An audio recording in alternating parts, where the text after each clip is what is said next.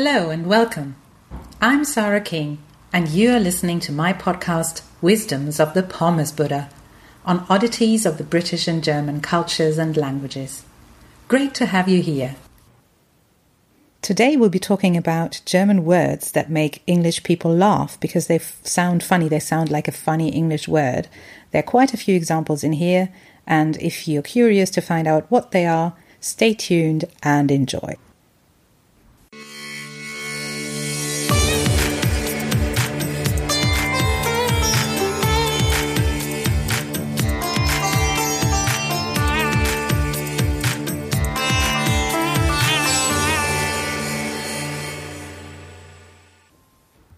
Any expat living abroad will experience this at some point.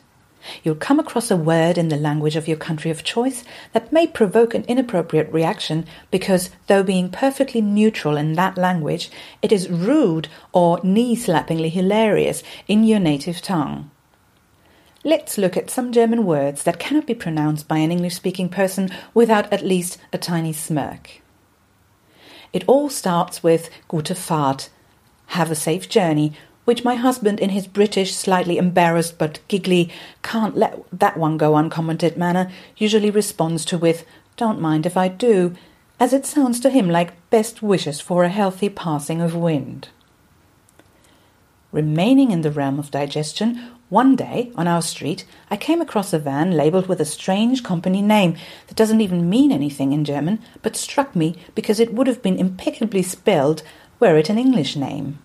Ochsenfahrt, pertaining to a certain Frank who, as it happens, does very snazzy bathrooms. Names of companies or products are a fascinating thing in this respect, by the way. Have any of you heard of the Mitsubishi Pajero? Probably not, because it is called Shogun in the UK and Montero in North America and Spanish speaking countries, because in colloquial Spanish, pajero means wanker. Also, would you go and have your hair cut at a salon called Arson Hair? Could be a great dare for your next stag or hen do, though. But my all time favourite in Cologne is, drum roll, Mr. Krabs, which is actually a good name for someone dealing in aquarium paraphernalia. Can't remember why I thought it was funny. Sorry, guys and girls, this was a very childish foray to the not so profound linguistic depths, but I couldn't resist. And next week, too, we'll have a crack in time, I promise. The Pommes Buddha says when you're looking for crayfish, Mr. Krabs is your guy. That was it for today. Thank you so much for listening. You can read this text on my website www.pommesbuddha.com if you liked this podcast, please do subscribe to it. Take care and hear you soon.